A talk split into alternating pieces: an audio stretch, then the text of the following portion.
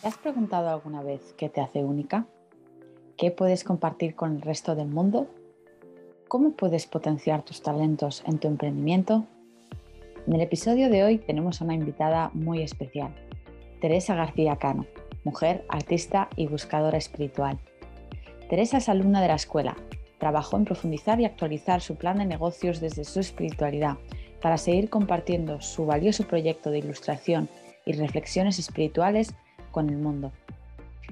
En el episodio de hoy conversamos con Teresa sobre la creación de una marca personal, cómo diferenciarse en el vasto mercado del emprendimiento y cómo desarrollar una intimidad espiritual que enriquezca el valor único que aportan nuestros proyectos.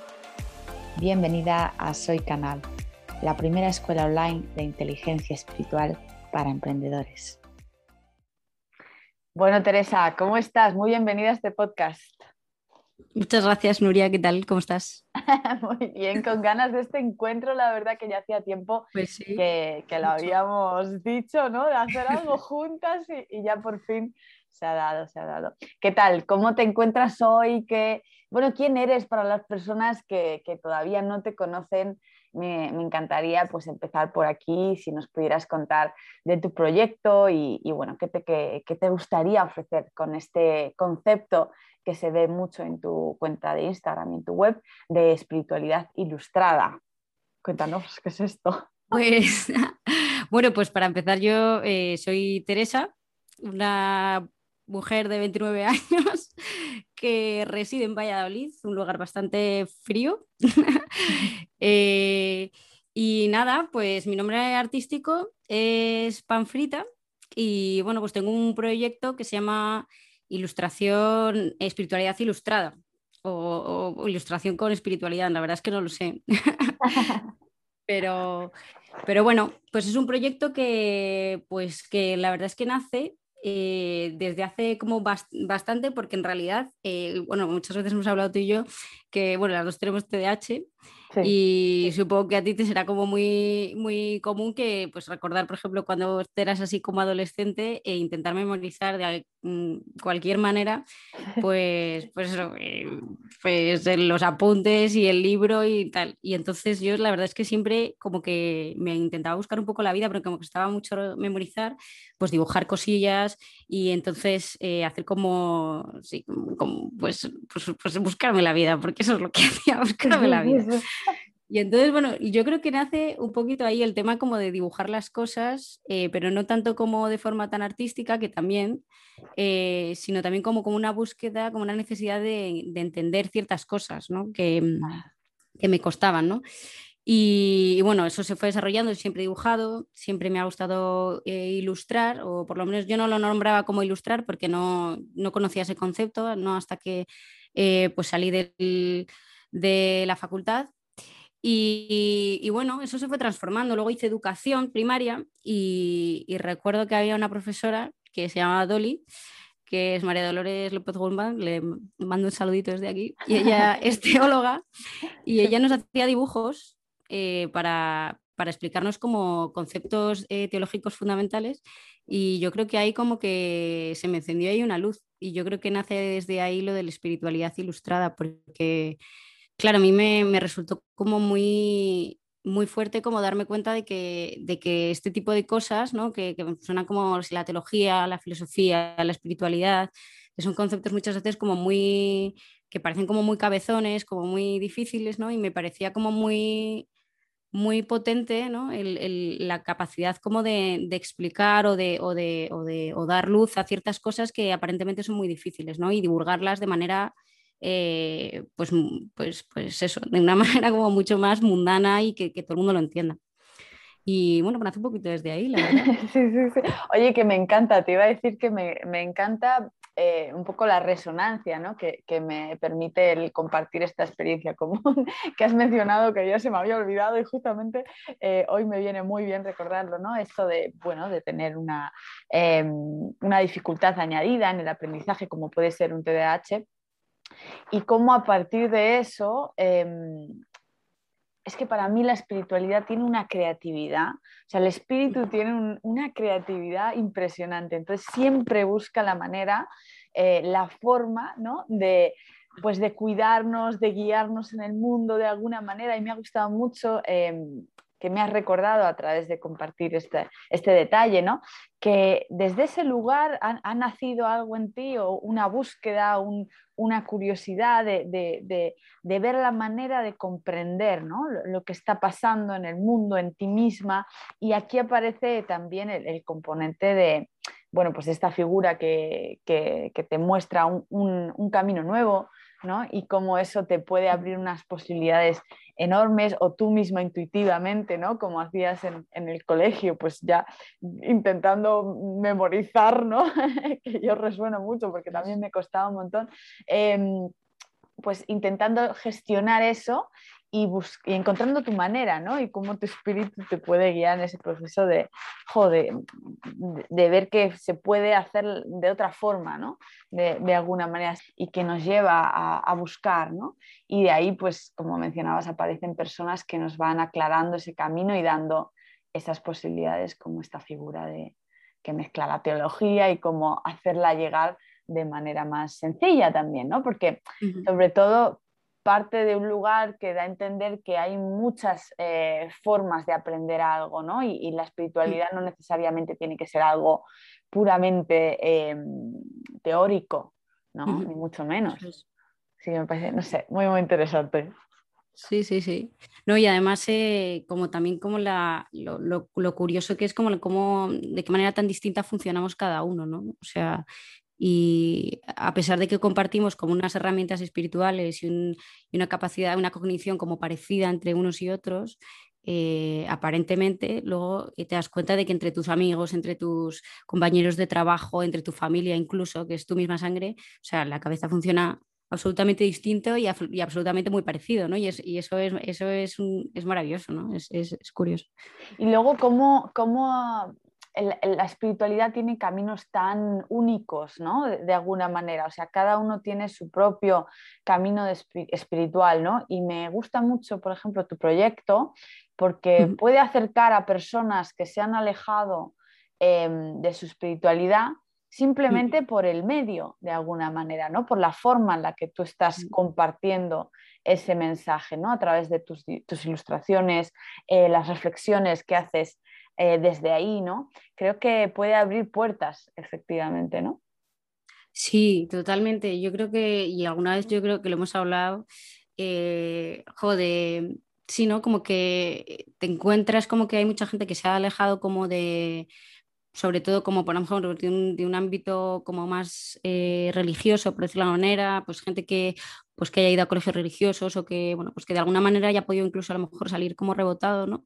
Y que se haya olvidado o haya tenido la sensación de que la espiritualidad, ¿no? Eh, eh, no, va con, no va con uno, ¿no? O sea, y realmente pues bueno, hay, hay, diferentes espiritualidades que te cuadran o no te cuadran, ¿no? Pero, pero el concepto de espiritualidad creo que está como muy sesgado, muy sesgado en nuestra sociedad, ¿no? Como que eh, asociamos directamente como a la religión. Y ahí yo, no, si meterme en si es bueno o malo eh, o regular, ¿sabes? Ahí cada uno que le cuadre y se haga las cuentas como, como, como pueda, ¿no? Pero, pero es cierto, ¿no? Como que, que ahí hay un, no sé, por lo menos para mí, ¿no? Una obsesión con el hecho de que, de que somos seres espirituales y que, y que es importante cuidarlo, ¿no? Porque es una, una parte natural de nosotros que, que, queramos o no, o sea, la cultivemos o no, está ahí, ¿no? Y el, tanto en cuanto la alimentemos, pues en tanto en cuanto creo que nos acercaremos a, a, pues estar, mm, a mí odio la palabra felicidad, ¿eh? pero,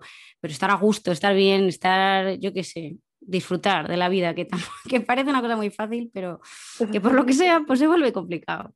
Totalmente. Oye, Teresa, ¿y a ti el arte cómo, cómo te ayuda a cultivar esa, esa, intimidad espiritual de alguna manera?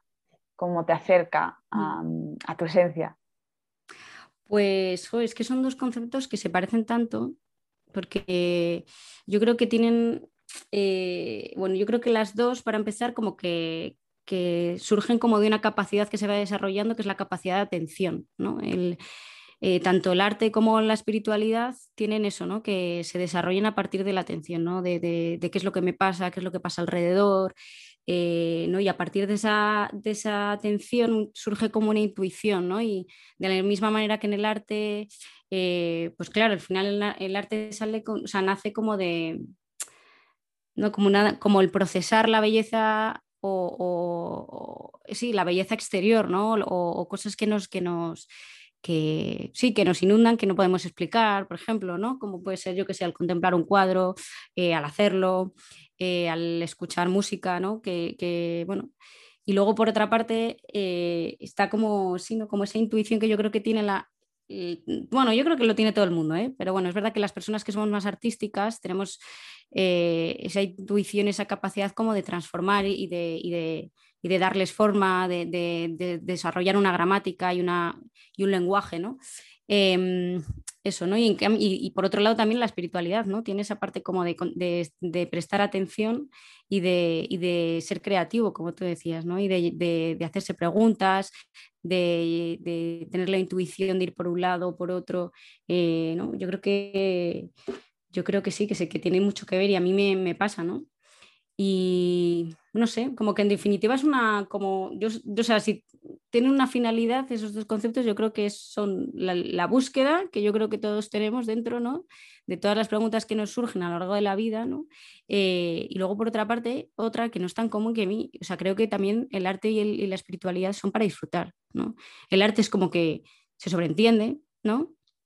Pero la espiritualidad, también según en qué sectores, ¿no? Parece como que es algo como muy... Eh, sino como tiene que ser todo como muy solemne y, muy, la espiritualidad se disfruta, o sea, esto es así, ¿no? Se disfruta porque se transforma en diferentes cosas, no solo yo aquí en mi cuarto en silencio eh, que, apuntando que también, que también, sino que también la espiritualidad y el arte se, produce en conversaciones con amigos, eh, pues, yo qué sé, contemplando, y viajando. Entonces, eh, yo creo que esas son como, sí, no sé, eh, se parece mucho en realidad, ¿no? Eh, me, gusta un montón em, pues esto que estás eh, aportando, ¿no? De tanto valor, este recordatorio del disfrute, ¿no? Porque yo creo que muchas veces, como, como has dicho, ¿no? Se, se puede entender como que no, ser espiritual es ser muy serio o privarse ¿no? de ciertas cosas carnales tan tales como la risa o el gozo, de alguna manera. Pero aparte también me, gusta mucho esto que has dicho de la atención, porque creo que es clave también. ¿no? Eh, hay un tema con la atención que hoy en día se nos roba tanto y la regalamos tanto ¿no? a, mm. cosas como muy eh, así esporádicas. Em, y efectivamente yo creo que la atención nos acerca a nosotros mismos o nos aleja de nosotros mismos. ¿no? Y hay algo muy bonito que yo no esperaba para nada que hoy acabásemos hablando de TDAH, pero, pero, tiene mucho que ver de alguna manera, porque de alguna forma hay muchas personas que inconscientemente han, perdón, han educado su atención a estar en lugares que no les sirve. Entonces, em, esos lugares mm, pasan a ser un refugio para esa persona, pero un refugio que a lo, largo del tiempo ya no sirve más. Son lugares de escape, son lugares de, de esconderse ¿no? de una realidad. Y por ejemplo, esto que has dicho del TDAH, yo creo que hay muchos niños o muchas personas que tienen su atención viajando por muchos lugares y desde fuera puede haber como un, ¿no? como una violentación hacia lo que es esa persona porque su atención está no donde tenía que estar de alguna manera, supuestamente dicho, y eso va mellando ¿no? en la persona, tipo, desde fuera me están, eh, yo lo siento como violento, ¿no? Entonces yo me acabo acostumbrando a estar en ese refugio interno, eh, donde mi atención está por ahí escondida y llevándome a sitios remotos, em, y, y eso puede generar, por un lado, una riqueza interior muy interesante, que muchas veces no se habla en estos temas de TDAH, y por otro lado, em, puede estar eh, educando una atención muy vaga, una atención que tiende al escape muy rápidamente y que nos aleja de nosotros también, ¿no? O sea, yo creo que tiene las dos partes, pero es interesante porque sí que es verdad que la atención construye realidades, ¿no? O sea, cuanto yo más pongo la atención en algo, mm, de alguna manera puedo eh, tener esa disposición a crear algo, ¿no? Em, pero si quiero taparlo todo, todo constantemente, me alejo de eso que quiero de alguna manera crear. Sí, totalmente. Y eso también es verdad que es como, es posible que, quizás nos hayan como acostumbrado mucho como a una atención muy utilitaria, ¿no? En el fondo como con, que tiene que tener como una finalidad, eh, sino como, sí, tiene como, sí, como ese doble filo, efectivamente. Yo a veces siento, ¿no? Como que efectivamente, como que he tenido que ir educando la atención con el paso de los años, pero también luego con el, al haber avanzado muchas veces he tenido la sensación de que he tenido un poco que deconstruir un poco esa atención, ¿no? Es decir, el jugar un poquito, ¿no? Es decir, sí, que hay que estar atento y hay que focalizar y que tal, pero también hay que permitirse, ¿no? El, pues vagar por esos sitios en los que, esos refugios de los que hablabas, que, pues que bueno, que también, que también nos viene muy bien, ¿no? Que, que estamos muy acostumbrados y que vivimos inmersos en una sociedad en la que tenemos que trabajar 12 horas y ser personas muy adultas, muy focalizadas, muy tal. Y se nos olvidan muchas cosas que el resto de horas del día, pues que también hay que cuidar, ¿no? Y sí, sí.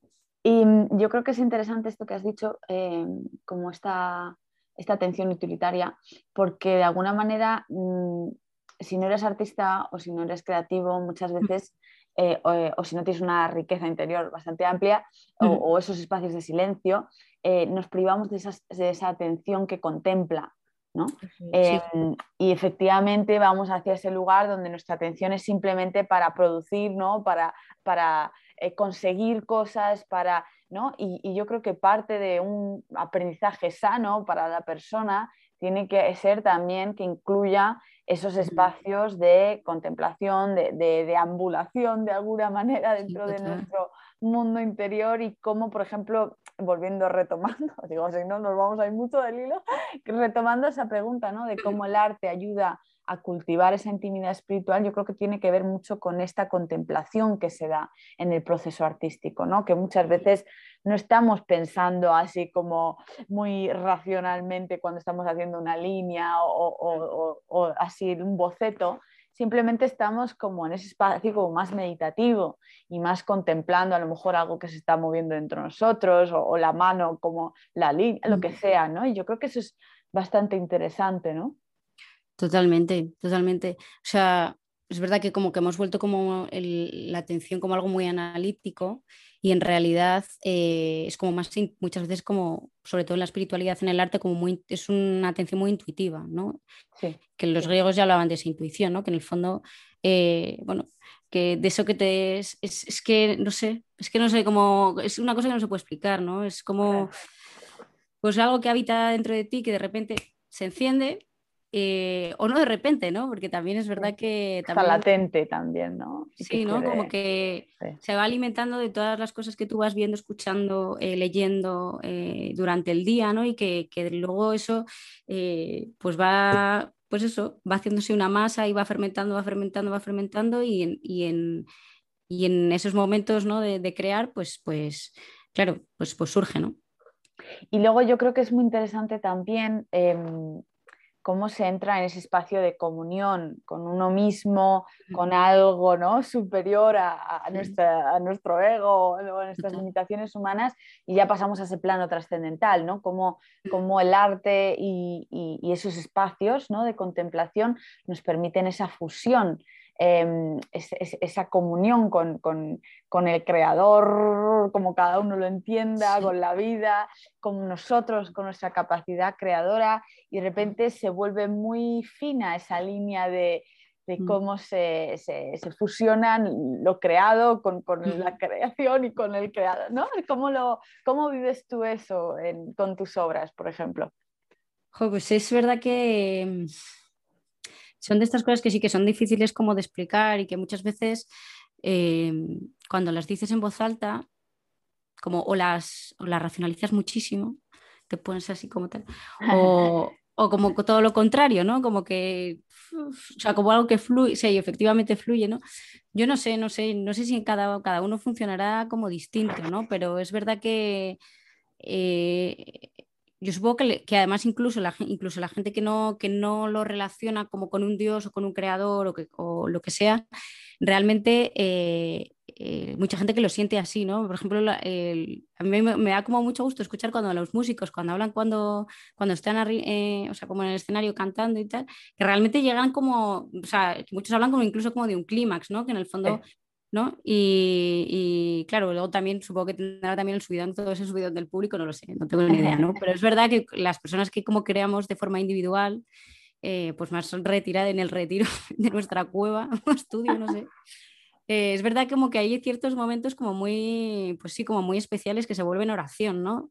Y eso como un, eh, y es, sí, es, un, es una cosa, o sea, sí, es una cosa como muy especial, ¿no? Como que, no sé, que luego cuando le das vueltas, realmente yo creo que en definitiva hay ahí como un triángulo, ¿no? Que yo creo que también eh, alguna vez lo hemos compartido, ¿no? Como el de esa parte, ¿no? Eh, esa, eh, no sé, esa convergencia de repente que surge entre el yo creador, el Dios creador, ¿no? Y luego en interacción como con la creación incluso creadora, ¿no? O sea, aquí estamos empezando el rizo, ¿no? Pero, pero realmente es así, ¿no? O sea, al final, en definitiva, es como un baile entre, entre, entre el dejarse llevar con ese, con ese Dios creador eh, eh, yo entenderme como, como, como, un yo creador, ¿no?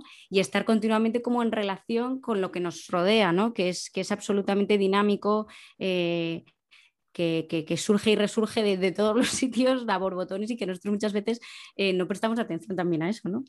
Yo creo que al final es como ese baile entre esos tres ámbitos, ¿no? Qué bueno, qué bueno. Oye, me, me encanta todo esto que está saliendo. Em, te quería preguntar, Teresa, porque tú en, tus ilustraciones siempre das ese espacio a, la reflexión, ¿no? Y, ya había en tu web una de esas preguntas que tú hacías que me gustaría como devolvértela así en ping-pong, que es eh, ¿cuáles son las preguntas que toda persona debe hacerse, debe hacerse al menos? ¡oh! ¿Cómo debe? a ver que volvamos. ¿Cuáles son esas preguntas que debe hacerse una persona al menos una vez en la vida? Está, está que has puesto tú ahí en tu web, en algún proyecto, digo, oh, esta es una señora pregunta. Ahora te la devuelvo. Cuando escribes algo dices, bueno, en algún momento volverá en boomerang.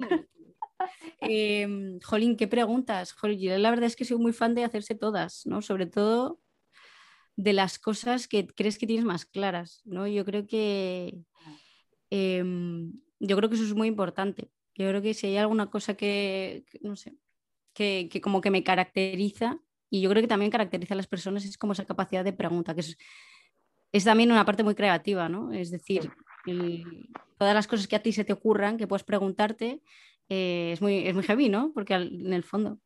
Em, pero no sé, si tuviese que decir alguna, eh, así como personal, por ejemplo, en cuanto al yo, me creo que me preguntaría, creo que es fundamental preguntarse quién es, o sea, quién soy me parece, y no tanto quién quiero ser, ¿no? Porque yo creo que también, no sé si es nuestra generación o tal, pero es que hemos escuchado mucho, ¿no? Como el quién quiero ser, quién quiero llegar a ser, mira, eh, mm, yo creo que ahí eh, este Pablo Dorst, yo creo que tenía ahí como una frase como muy, o sea, como que, ¿cómo decía? Eh, o sea, como que en el fondo el hombre empieza a vivir cuando, cuando eh, se da cuenta de quién es y no, y no se está preguntando todo el rato como quién quiere ser, ¿no? Y es también, ¿no? Eh, no sé, eh, no sé, como que a mí empecé como incluso, ¿no? Como a dedicarme a la ilustración después de haberme preguntado no tanto quién quiero ser, sino quién, quién era, ¿no? Es decir, bueno, soy honesta contigo misma, quizá esto que estás haciendo no es lo que, ¿no? No es lo que, por mucho que lo hubiese, que, que no es un tiempo perdido, ¿no? Yo fui profesora tres años y, mm, pero claro, ahí me tuve que, me, tuve que hacer esa pregunta, ¿no? Yo creo que eso es fundamental, ¿no? Em, no sé, ¿qué más preguntas? Eh, bueno, yo, creo que son ya bastantes como para dar una vida. Jolín, pues sí, porque no lo respondes. Con la pregunta de quién soy. no la respondes nunca. Claro, a, mí me encanta en el, bueno, en las filosofías orientales y en formas de espiritualidad o enfoques de la espiritualidad desde el oriental, Em, se habla mucho del self-inquiry, como el preguntarse por el self, ¿no? que es el ser. Em, y hay mucho esta práctica ¿no? de, preguntarse quién soy, quién soy yo, em, soy, ¿no? y, y acaba como en espacios de meditación resonando simplemente el hecho de, la, experiencia de ser, simplemente ser, ¿no? sin el yo, sin, el, sin la personalidad, sin quién hay más allá. no sé, me, ha recordado. Pero esto, esto nos lleva como así muy orgánicamente, es em, a lo que estamos trabajando ahora mismo en el programa grupal de plan de negocios espiritual, el tema de la diferenciación, ¿no? Yo creo que es muy característico tuyo em, esto de, las preguntas, ¿no? Y cómo tus ilustraciones dan espacio a, esas eh, reflexiones, ¿no?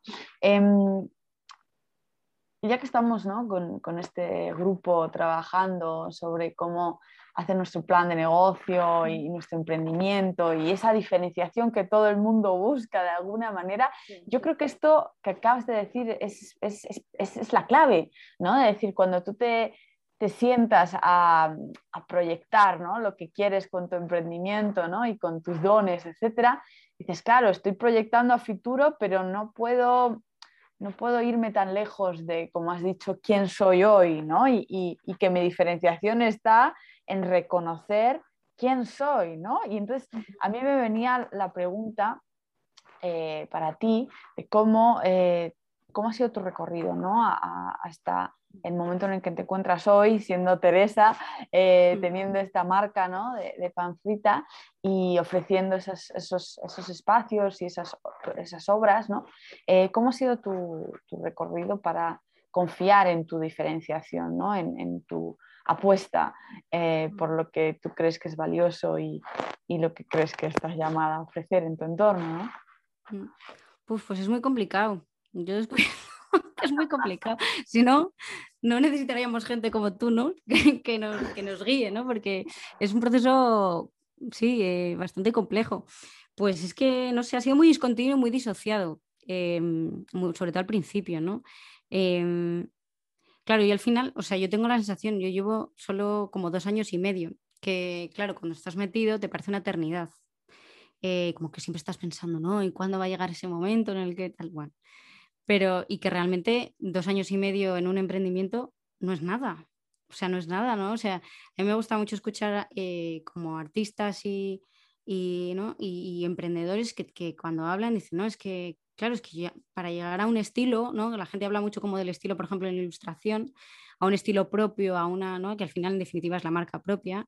Eh, dices que tardé o sea, claro, para hacerlo consciente y tal, es que yo tardé 10 años, ¿no? Es decir, es que no es una cosa, una cosita, claro, va tan ligado a la, identidad y a la persona que, claro, que es que los procesos humanos son muy lentos, entonces, por mucho que nosotros queramos acelerarlos, pues son, son lentos. Podemos poner medios, efectivamente, y herramientas, porque son muy útiles y efectivamente nos focaliza mucho a, poner nombre y a un poco como a sí, un poco una hoja de ruta. Em, pero sí, yo creo que al principio, por ejemplo, pues no sé, recuerdo que también pues, es una mezcla entre poca claridad y un ego desmedido. es decir, tú empiezas ahí y... Me encanta, me identifico. con tus movidas, ¿no? Tú te sientes en tu estudio y tú estás aquí, ¿no? Porque tal, porque yo voy a hacer tiquitita, tacatá, y te piensas que, yo qué sé, que va a, bajar, va a bajar Dios a verte y que vas a tener pues nada, todo clarísimo y, de repente de, la noche a la mañana por Roma y ya está. Y, bueno, pues, pues, descubres que no, pues que no es así. Entonces te encuentras con cositas por el camino, te das cuenta de que eso, de que, de que no tienes claridad en lo que quieres hacer realmente, eh, te das cuenta de que, de que también hay una cosa que se llama organización, eh, que no tiene tanto que ver con el mundo artístico, pero sí tiene que ver mucho con el mundo empresarial. Entonces descubres que eres un empresario y eres un artista y entonces esa, esa manera como este manera romántica de entender al artista se te cae mm. y dices, bueno, pues aquí, pues aquí hay que trabajar cositas, ¿no? Eh, y bueno, yo creo que también mucho, mucho te enseña como a hacer, o sea, a trabajar, a trabajar duro, ¿no? a, a que te lleguen tus primeros trabajos y darte cuenta de que, de que, bueno, pues de que eres muy capaz de hacer muchas cosas que pensabas que no ibas a ser capaz, por ejemplo, eh, que eres más capaz de gestionarte de lo que piensas y que a partir del trabajo, es que al final yo creo que te vas definiendo a partir de cómo, sí, ¿no? de cómo estás currando. O al final... Sí, sí, sí. Cómo estás ya metido en todo el barro. Es decir, ¿no? cuando estás incluso haciendo cosas que te gustan, otros proyectos que te llegan de gente que, que, que, no te sientes nada identificado con ese proyecto, pero lo tienes que hacer, porque también hay que comer. Esa es otra cosita que, no, que está muy bien. Por ejemplo, eh, comer y pagar las facturas, eso está muy bien. Entonces, a ver, son muchas cosas, de repente son muchos frentes. Bueno, y así yo llegué a, a soy canal también, ¿no? En ese sentido.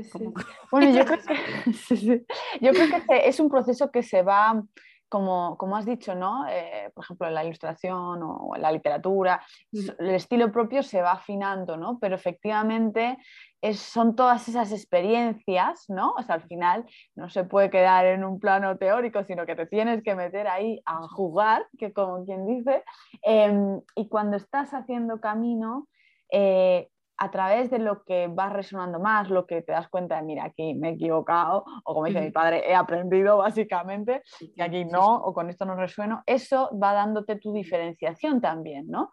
Pero es importante meterse a ello de alguna manera y no quedarse tanto. Yo creo que una clave en cuanto a la diferenciación es ir más allá de lo meramente superficial, ¿no? De, de quedarse en una capa muy externa, tanto a nivel de puede ser así hablando, ¿no? De proyectos, de simplemente lo que me manden, lo que me manden, no, hay que apostar también por lo que sean tus innovaciones o tus procesos más profundos, más íntimos, ¿no? O sea, es, eh, yo creo que es ese camino, ¿no? De, como has dicho tú al principio, de búsqueda, eh, incluso también de disfrute, como has mencionado, ¿no? De, de, dónde me encuentro yo en el gozo, ese también es parte de mi diferenciación, ¿no?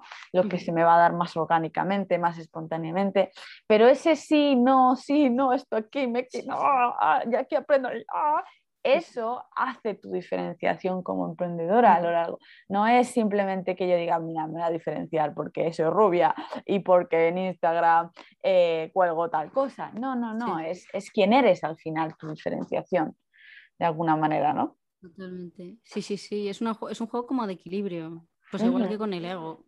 O sea, como es un es un aprendizaje como de, pues eso, ni, ni, estar ni ser el empresario todo el rato, ni ser el artista todo el rato, ni, no sé, ni estar todo el rato pensando en vender, ni estar todo el rato pensando en hacer mis movidas, ¿no? O sea, claro, es un, es un camino largo, pero muy bonito.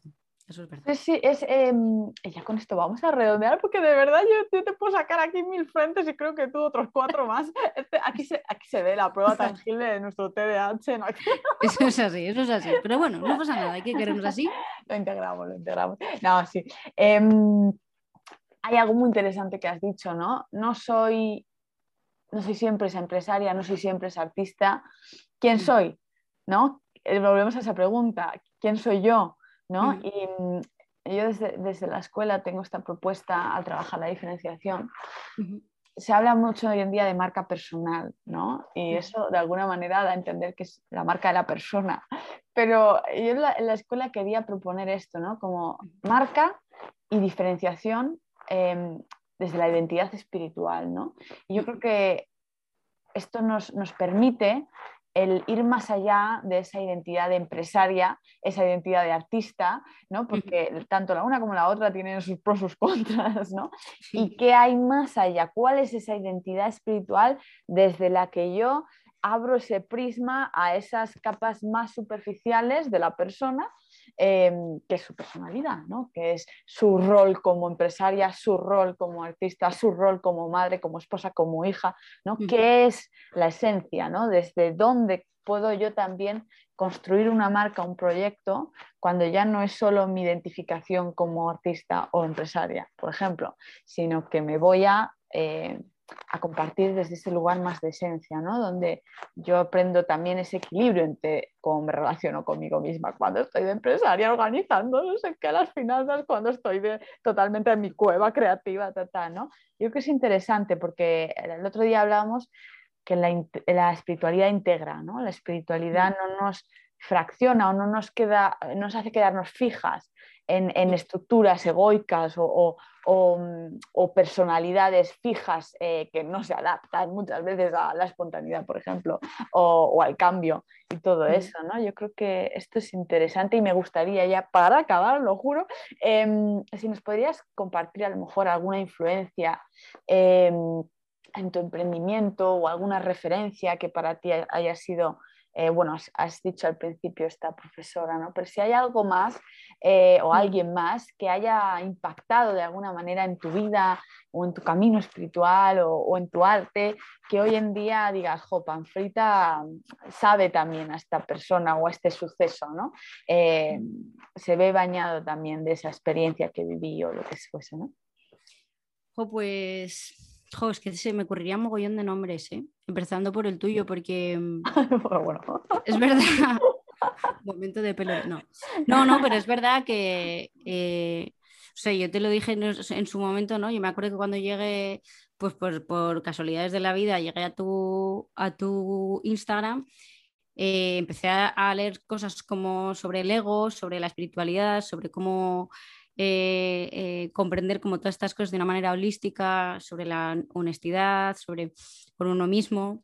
Y, y a mí eso me, me ayudó mucho y me, me, hizo mucho como también como focalizar, o sea, como que, sí, ¿no? Como que avanzar muchos pasos hacia donde yo me quería eh, dirigir, ¿no? Y, y, para mí ha sido también muy faro en ese sentido, ¿no? Y eso es una cosa que agradezco mucho y para mí ha sido un antes y un después.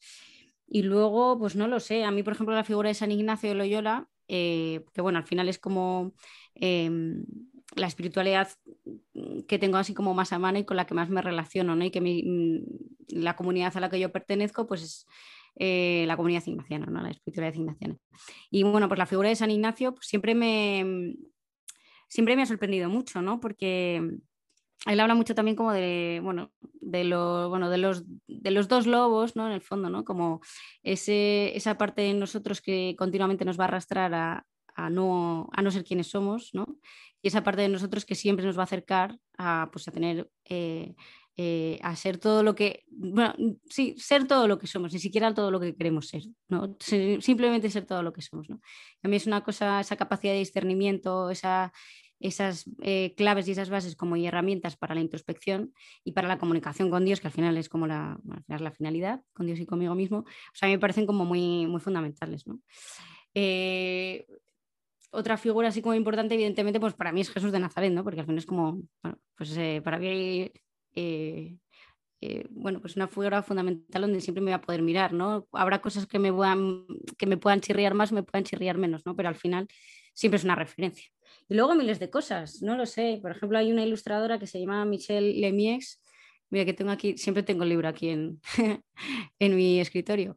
Eh, que a mí la verdad es que me dejó el culo partido. Tiene un libro que se llama Noches de Tormenta y, y, es que yo no paro, de, no paro de mirarlo, porque para mí es mucha inspiración, porque es como una serie de preguntas que te dejan la cabeza loca, ¿no? Y que te, y que te hacen sentir muy acompañada, decir, bueno, es mal que esta cosa que tú pensabas además que no, que nadie jamás iba a preguntar o que nunca jamás nadie podía tener este miedo, pues esta señora lo ha puesto en un libro, ¿no? Digo, pues será que lo tenemos todos. Entonces a mí eso me deja muy tranquila. Luego así en plan muy intelectualoide, pues Rothko, por ejemplo, siempre me gustó mucho, porque pues esa capacidad como de, de, ¿no? de dar resulta a la, bueno, pues a esa intuición artística y espiritual, ¿no? En el fondo, eh, bueno, sobre todo esa, como esa, esa parte como mm, de, de, Rothko, bueno, que simplemente es como arte abstracto, ¿no? Que tiene más de todo, pero bueno, que la corriente que más se conoce, pues es... Esa me encanta, me encanta, me encanta, me vuelve loca. Y luego, no sé, de músicos, por ejemplo, Club del Río, Jorge Drexler, Vetusta Morla, Leiva. O sea, es que para mí eso, eso es eh, todo el rato, como imágenes, imágenes, imágenes, inspiración a saco, vamos. O sea, me parece ahora mismo lo más potente que, Qué bueno, me encanta, me encanta. Luego me vas a tener que pasar todas las referencias para que las ponga en el, en el pie de podcast, como, como se diga, em, para las personas que nos están escuchando. Pero bueno, Teresa, ya no te robo más tiempo porque, bueno, ya nos robamos más atención porque vamos a acabar aquí. Pero nada, muchísimas gracias, Teresa, de corazón porque yo personalmente también eh, siento que es una persona súper valiosa, que tiene un montón que aportar y, yo creo que las personas que proponen preguntas a la sociedad son muy valientes y, tienen mucho, mucho que dar en, estos, en estos momentos ¿no? que estamos viviendo además todos tan catárticos. Así que Teresa, ¿dónde, ¿dónde te puede encontrar la gente? Eh, bueno, pues en Instagram, eh, con el nombre de Panfrita, ya ahí te sale, porque la verdad es que no he encontrado eh, ningún nombre parecido, lo cual está muy bien. Sin yo diferencial. Y luego en, mi web, Panfrita Ilustración, y pues por ahí me pueden encontrar como muchos de mis trabajos y, y dónde contactarme, que también eso está muy bien. Claro, claro que sí. Esta mujer, ahora la parte empresarial. Claro que sí. Hay que unas cosas Claro que sí, sí, sí, tiene unas cosas maravillosas. Yo súper recomiendo. Bueno, Teresa, muchísimas gracias de nuevo. Gracias a ti. De verdad que sí. Y nada, un, sí, un gusto. A mí me ha encantado esta conversación. Una escuela, la verdad que sí, de verdad. Siempre que hablamos se sacan muchas cosas, es que es una maravilla.